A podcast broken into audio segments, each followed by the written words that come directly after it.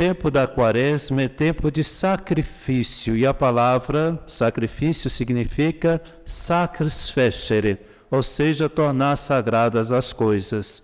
Então, cada coisa que fizermos no cotidiano, que seja revestido, vamos dizer, de nosso cuidado, de nossas orações e colocando todo sentido.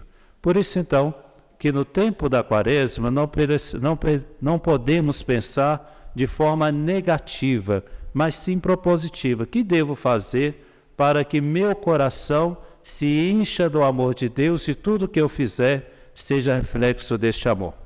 As três, vamos dizer, os três exercícios quaresmais propostos hoje nos ajudam então a viver bem esse tempo: jejum, oração e esmola.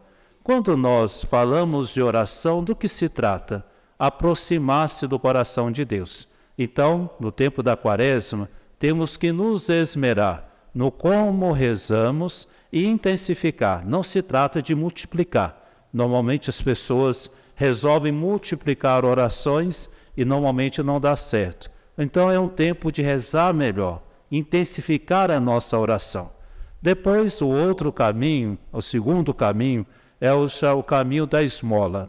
E quando falamos de esmola, é importante isso, que a gente mantenha sempre no horizonte o cuidado com os irmãos mais pobres do que nós, seja doando, seja assistindo com, com algumas coisas que temos. Mas não resumir a esmola simplesmente no que eu tenho, mas sobretudo no que eu sou. Pensem em Nossa Senhora nas bodas de Caná.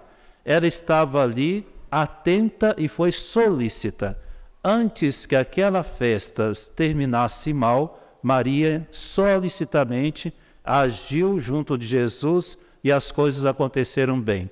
Então, o que, que significa ter uma atitude, vamos dizer assim, de alguém que sabe dar esmolas?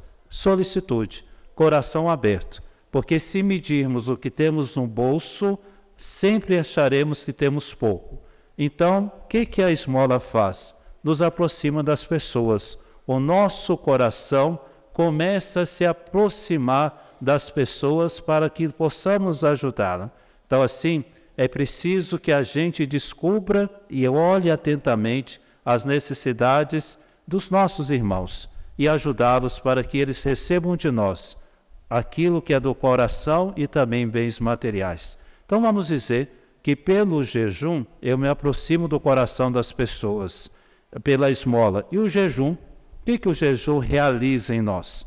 Faz-nos pensar o como nós nos comportamos com os bens e com o nosso tempo e com as coisas da nossa vida. Todo excesso é considerado gula, vamos dizer assim.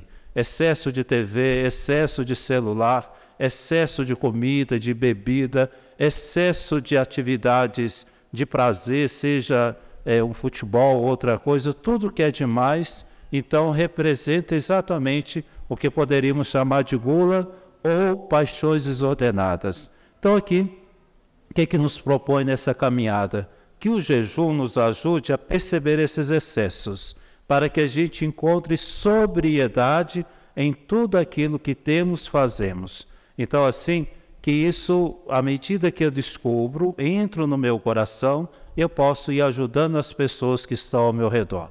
Então, filhos e filhas, se pensarmos bem, se pela oração eu aproximo do coração de Deus, pela esmola do coração das pessoas e pelo exercício do jejum entro no meu coração, se realiza aquilo que Jesus resumiu para nós: amar a Deus, ao próximo como a si mesmo.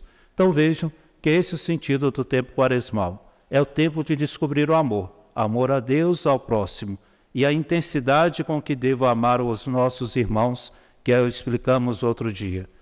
Comecemos então a nossa caminhada quaresmal. Peçamos ao bom Deus que cuide de cada um de nós. Nos voltemos para a Virgem, Senhora das Dores, que ela nos ensine a estar junto à cruz do Senhor.